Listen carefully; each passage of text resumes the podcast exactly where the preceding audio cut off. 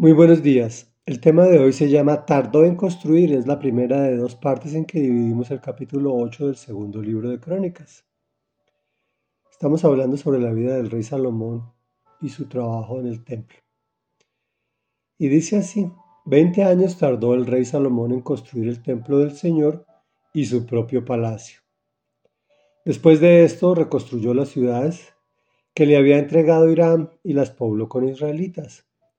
Luego marchó contra la ciudad de Hamad de Sobá y la conquistó. Reconstruyó Tadmor en el desierto y todos los lugares de almacenamiento que había construido en Hamad.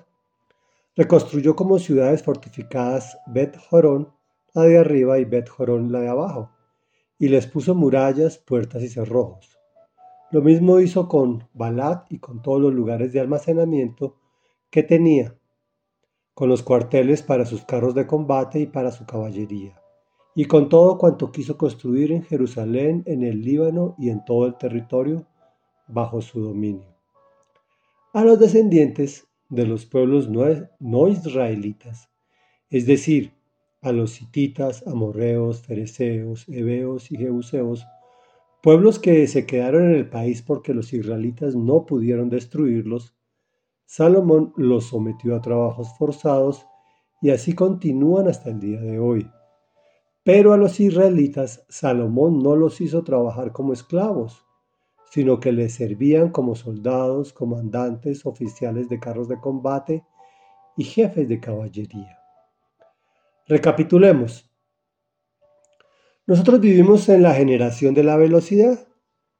Queremos todo inmediatamente pero las cosas requieren un tiempo de maduración, especialmente las importantes. Es el caso del rey Salomón. Duró 20 años construyendo el templo y su palacio. El Señor le había otorgado paz, pero tenía que hacer su parte.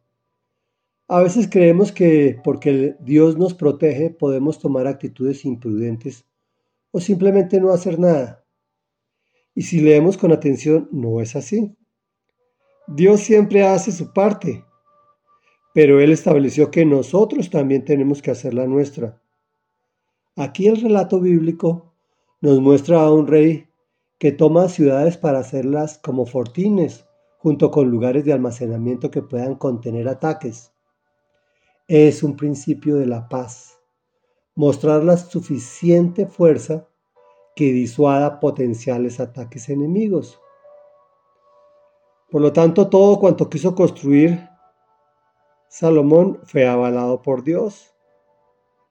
Muchas personas me dicen, si Dios es bueno, ¿por qué pasan tal o cual cosa? Pues miramos las circunstancias de forma superficial, sin profundizar en el carácter de Dios, quien hace clara distinción entre sus hijos y los que no lo son. Nosotros amamos a nuestros hijos y les ponemos ciertas responsabilidades que requieren un esfuerzo y que requieren cierto nivel de dolor, como madrugar en mañanas muy frías para levantarse, bañarse e irse a su colegio a estudiar, donde en muchas ocasiones pues no son tratados como nosotros quisiéramos, pero no lo, no lo hacemos para ofenderlos, ni para humillarlos, ni para maltratarlos, sino para brindarles un futuro mejor. Igual ocurre con Dios, quien hace clara distinción entre sus hijos y los que no lo son. Aquí el ejemplo lo muestra. Eh, Salomón sometió a trabajos forzados a los pueblos conquistados pero los israelitas no los hizo trabajar como esclavos. Oremos. Padre nuestro que estás en el cielo, santificado sea tu nombre.